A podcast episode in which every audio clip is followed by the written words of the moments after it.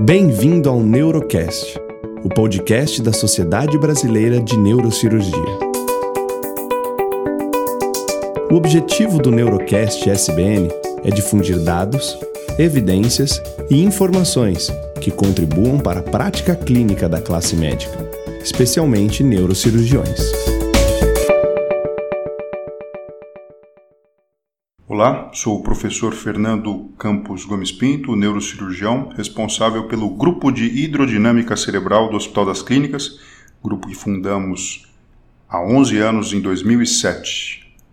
É um grupo multidisciplinar, primeiro da, do, do nosso país, que tem por objetivo realizar a triagem e o tratamento de pacientes com esse diagnóstico. Desde o início, em 2007, houve um número crescente de pacientes atendidos sendo que nesse ano de 2018 estamos concluindo o ano com 1.200 pacientes atendidos neste período. Realizamos cerca de 40 TAP testes por ano e cerca de 130 cirurgias por ano, realizada durante todo esse período. Conversando sobre a hidrocefalia de pressão normal, é óbvio que a gente precisa lembrar a história da hidrocefalia. Sabemos que desde a antiguidade já existe o conhecimento dessa patologia em 1500 aproximadamente, Leonardo da Vinci já faz desenhos bem interessantes sobre a característica anatômica dos ventrículos. Dandy, em 1917, faz a primeira classificação em hidrocefalia comunicante e não comunicante, com seus trabalhos experimentais em cães principalmente. Em 1955, Holter tem um filho com mielomeningocele e desenvolve então em laboratório e introduz até mesmo o silicone na confecção das próteses, mas é na década de 60, mais precisamente em 1964, que um neurocirurgião colombiano, o professor Dr. Salomão Hakim, descreve a hidrocefalia de pressão normal. No decorrer do tempo, os exames de imagem ficam cada vez mais acessíveis, eu me refiro aqui à tomografia, à ressonância, a endoscopia também ela volta com muita força com todo o desenvolvimento tecnológico e o estado da arte atual no tratamento da hidrocefalia de pressão normal é o implante de válvulas programáveis, que permitem um ajuste depois do período pós-operatório. Salomão Hakim, quando fez a descrição inicial, eh, fez uma relação com a física, dentro daquela equação que nós conhecemos, que força é igual a pressão versus vezes área. Então, se a força está maior, a área também estaria maior, mantendo uma pressão normal. A área entendemos como a superfície interna dos ventrículos.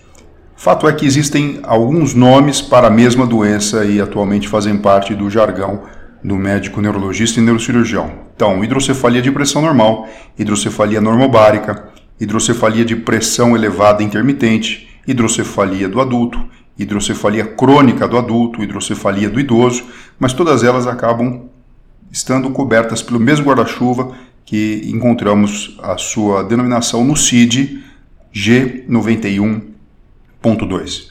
Um trabalho publicado em 2008 na Noruega mostrou uh, a prevalência e a incidência, sendo ela 21,9 para 100 mil habitantes e a incidência 5,5 para 100 mil. Se a gente fizesse uma correlação com a nossa quantidade de pessoas aqui no Brasil, obviamente com toda a reserva de se utilizar esse número livremente, nós teríamos cerca de 11 mil casos novos por ano no Brasil de hidrocefalia de pressão normal 2.200 casos novos no estado de São Paulo e 1.100 casos novos na maior cidade, que é a cidade de São Paulo, do nosso país. Bom, em 1914, Dandy Blackfan faz então a primeira classificação da hidrocefalia em comunicante e não comunicante. Hakim, em 1964, descreve a hidrocefalia de pressão normal e um autor chamado Grates, em 2007, então começa a discutir a hidrocefalia não simplesmente como uma doença obstrutiva do trânsito licórico, que explicaria os casos de hidrocefalia aguda, mas começa a discutir a existência de uma doença na complacência cerebral, caracterizando então doenças crônicas relacionadas à hidrodinâmica cerebral, como por exemplo a HPN. Então nós sabemos que durante o período da noite, principalmente, existem momentos em que a pressão intracraniana ela está mais elevada, isso pode ser captado nas ondas B de Lundberg, isso faz com que os ventrículos progressivamente sofram dilatação e esse diagnóstico pode ser feito através de tomografia ou ressonância. Existem então alterações metabólicas no cérebro, no tecido periventricular, que podem ser captados em exames como perfusão cerebral, espectro, espectroscopia ou mesmo através de biomarcadores no líquor. Essas mudanças elas podem se tornar estruturais com gliose no tecido periventricular, pode então corroborar para o distúrbio hidrodinâmico com alteração na absorção. Exames como, por exemplo, a determinação da resistência do fluxo de saída, a determinação da elastância, o próprio TAP teste ou a drenagem lombar externa monitorada por 72 horas podem nos ajudar no processo diagnóstico e planejamento terapêutico. Cerca de 50% dos casos de hidrocefalia de pressão normal apresentam três sintomas e sinais principais. Então, alteração da marcha, sendo a marcha práxica uh, o mais prevalente e forte marcador da doença, um quadro de incontinência urinária e um quadro demencial, principalmente com alteração de funções executivas e de memória de curto prazo e atenção. E a explicação principal para essa manifestação clínica seria hipoperfusão de regiões subcorticais, frontais, gânglios da base e regiões uh, talâmicas. Existem Outros sintomas também, inclusive publicados por nosso grupo, como por exemplo, sintomas psiquiátricos que chegam a cometer até 70% dos pacientes portadores de hidrocefalia de pressão normal, ou até mesmo alterações como, por exemplo, a apneia do sono, pacientes que nós operamos e depois disso apresentaram melhora, ou até mesmo ciúme patológico, síndrome de Otelo, num paciente que desenvolveu uma hidrocefalia de pressão normal secundária a um trauma, que depois da derivação ventrículo-peritoneal teve o quadro psiquiátrico resolvido. Desde 2005, houve um esforço internacional na determinação de guidelines para que pudéssemos então ter um racional teórico do diagnóstico, do estabelecimento de testes preditivos e do tratamento definitivo a ser adotado. A hidrocefalia de pressão normal, então, passou a ser classificada em primária ou secundária, ou idiopática e secundária. Essa publicação é uma publicação clássica na Neurosurgery. E, então, classificada em provável, possível e improvável. Existe um congresso mundial anual de hidrocefalia, no qual nós temos participação ativa, sendo que em 2017 ele ocorreu no Japão e em 2018 em Bolonha. Basicamente, o protocolo de investigação da hidrocefalia de pressão normal começa com a caracterização do quadro clínico. Então, a existência de pelo menos um desses três sintomas, entenda a praxia de marcha, a demência ou a incontinência urinária, motiva então o estudo através de neuroimagem, sendo a tomografia de crânio e a ressonância magnética de encéfalo com estudo de fluxo licórico os exames mais importantes. A partir de então, feito a suspeita clínica da hidrocefalia de pressão normal, o paciente passa por uma fase de avaliação com testes preditivos, sendo o TAP teste o primeiro. Se o TAP teste, por algum motivo, vem negativo, se ele vem positivo, o paciente é candidato ao implante da válvula. Se ele vem negativo, é, ele é convidado a repetir esse TAP teste depois de um período de 30 a 45 dias. E existem outros dois testes preditivos que são atualmente aceitos e fazem parte do rol da nossa investigação. Então, teste da infusão ou teste da drenagem lombar externa por três dias. Independente do caminho que o paciente venha a percorrer, ou seja, se há então uma positividade do TAP teste, então a cirurgia, ou negativo TAP teste e por enquanto não a cirurgia, todos os pacientes são inseridos num programa de reabilitação multiprofissional envolvendo fisioterapia motora, reabilitação urológica e reabilitação neuropsicológica uma forma que eu particularmente realmente acredito é, que impacta no tratamento desses pacientes não é simplesmente o implante da derivação ventrículo-peritoneal, mas sim essa abordagem multiprofissional que deve ser realizada. Quanto aos exames de imagem, existem seis pontos principais que devem ser levados em consideração. Então, índice de IVAs acima de 30%, edema transependimário, apagamento dos sulcos na região do vértex, ângulo do caloso menor do que 62 graus, acúmulo de, eh, ou, ou, a presença de, de líquor em lagos subaracnoideus e a presença do hiperdinamismo do fluxo licórico. O TAP teste primeiro realizado foi por Hakim em 65 e Kelsen em 82 normatizou e Mal em 1995 também estudou a sua sensibilidade e especificidade. Nós sabemos que existem falsos positivos, existem falsos negativos. Por exemplo, esse estudo de Mal, de 1995, mostra uma sensibilidade de 62% e uma especificidade de 33%, sendo o valor preditivo positivo de 73% nesse paper.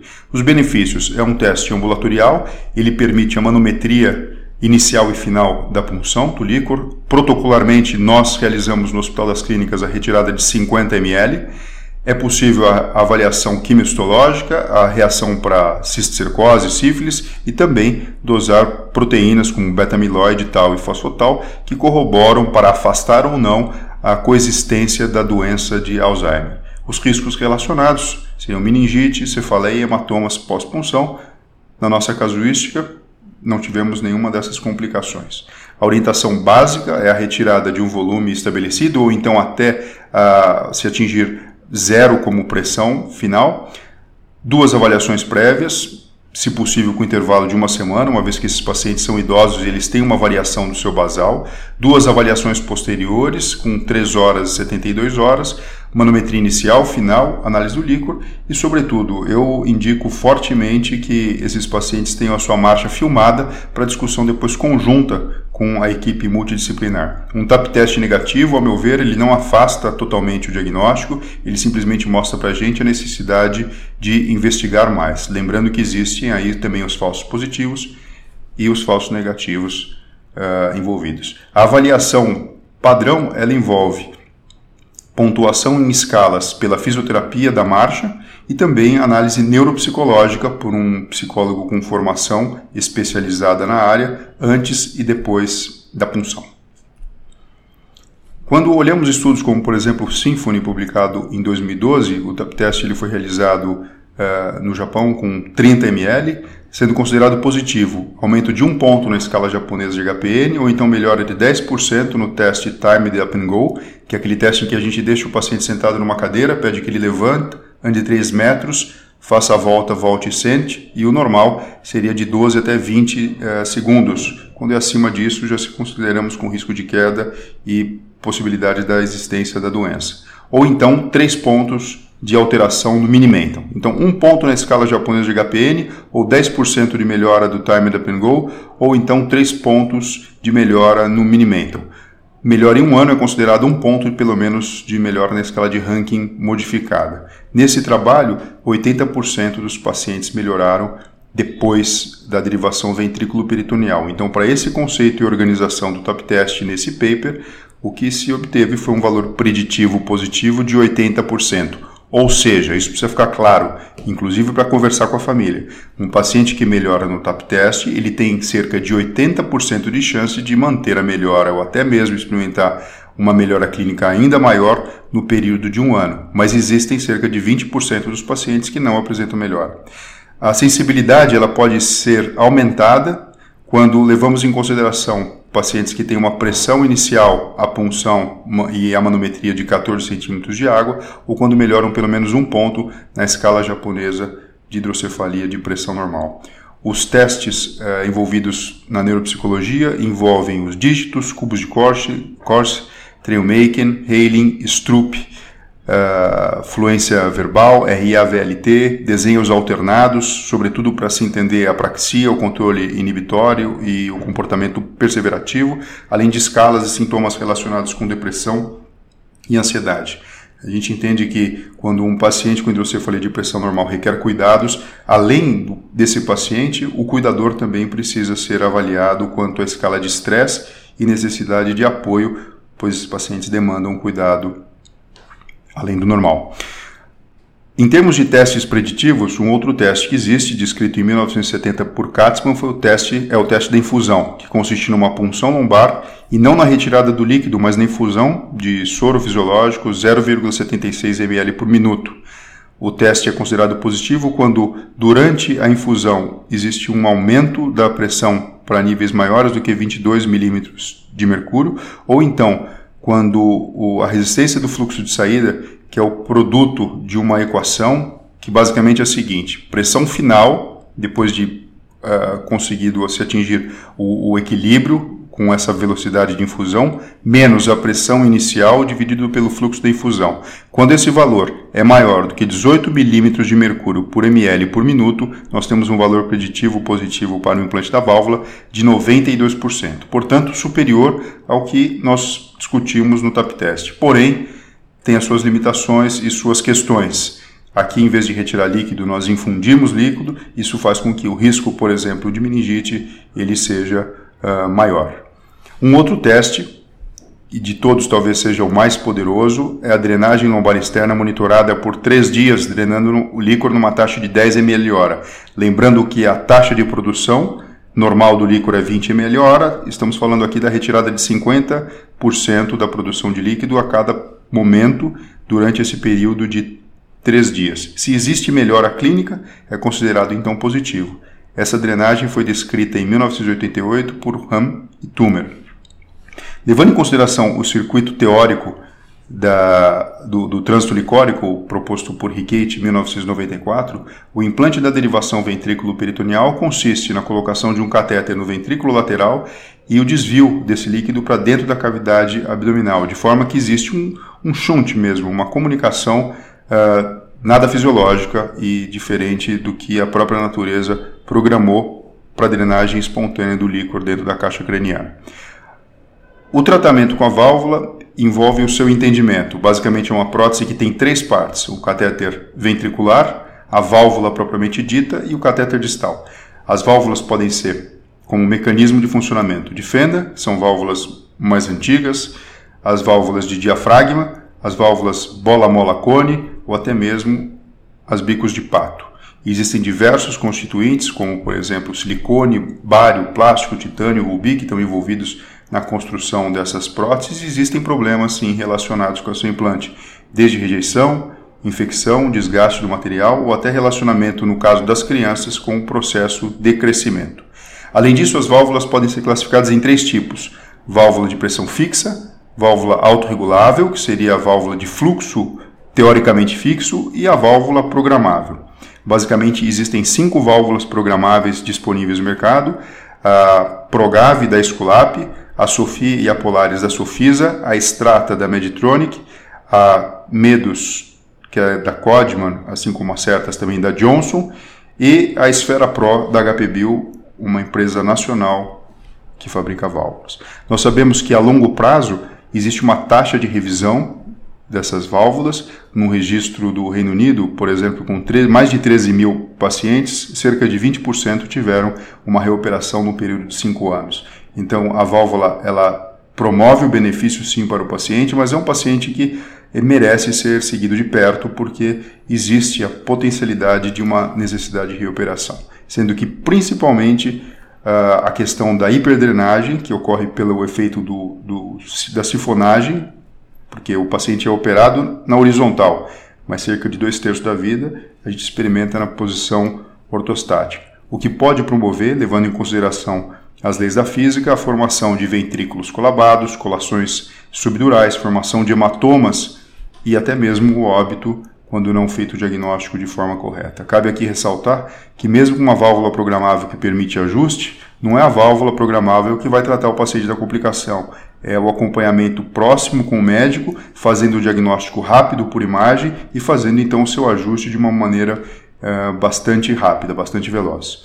Um estudo feito em 1998 na Holanda, prospectivo randomizado, comparou o implante de válvulas de pressão fixa de baixa pressão e de média pressão para se entender qual seria o melhor tratamento para os pacientes com hidrocefalia de pressão normal. Do ponto de vista clínico, os pacientes que tiveram implantado a válvula de baixa pressão apresentaram 74% no número total melhoraram, ao passo que os com média pressão apenas 53% melhoraram. Porém, os de baixa pressão tiveram 71% com coleções subdurais, ao passo que os de média pressão 34% apenas apresentaram. Então aqui já passa para a gente uma noção interessante que o tratamento ele é mais eficiente com válvulas de baixa pressão para o paciente com hidrocefalia de pressão normal, porém existe uma relação muito grande com a hiperdrenagem e a sua complicação. No universo do segmento a longo prazo, trabalho publicado na Johns Hopkins, ele mostra que existe uma taxa de melhora mais significativa nos primeiros meses, mas até mesmo depois de dois ou três anos o paciente continua melhorando, principalmente a marcha em primeiro lugar, seguida então do quadro cognitivo e da questão urinária. É lógico que quando faz uh, essa comparação e, e, a gente olha no horizonte a longo prazo, aqui simplesmente a válvula está sendo levada em consideração. Por isso que eu fortemente insisto que a reabilitação pós-operatória ela é fundamental para incrementar resultado, tanto da marcha com o fisioterapeuta, como do ponto de vista cognitivo com o neuropsicólogo.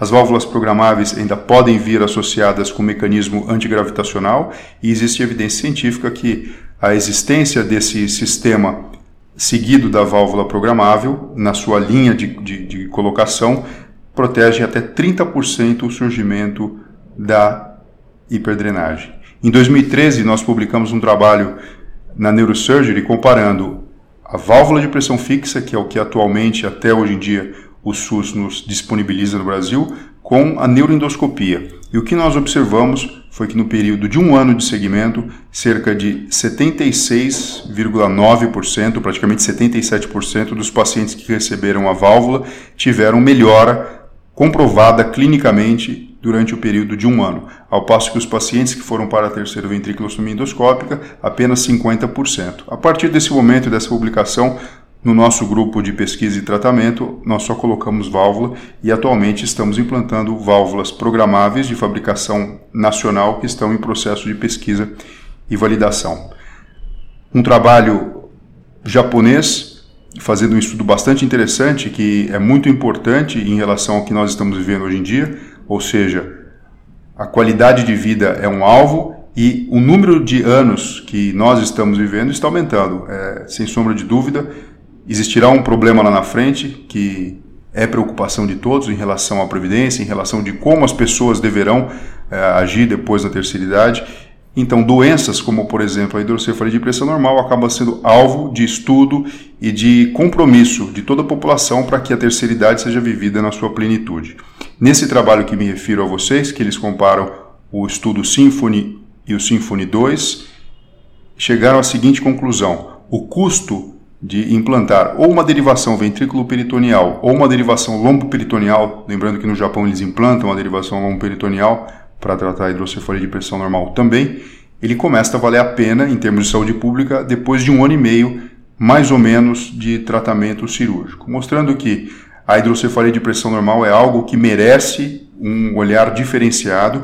Nós ainda vivemos uma situação em que muitos clínicos, muitas vezes neurologistas, geriatras, ainda não têm muito contato com a doença e muitas vezes não conhecem ela a fundo e não conhecem a possibilidade de reversão do quadro e melhora do funcionamento geral do paciente e da própria família. Então, para a gente tem uma importância fundamental essa nossa conversa sobre a importância do diagnóstico, a importância de levar em consideração os testes preditivos, como por exemplo o TAP teste, e a escolha da válvula e, a, e o seu implante de forma acertada. Foi um prazer conversar com vocês e espero encontrá-los no próximo Neurocast. Um abraço.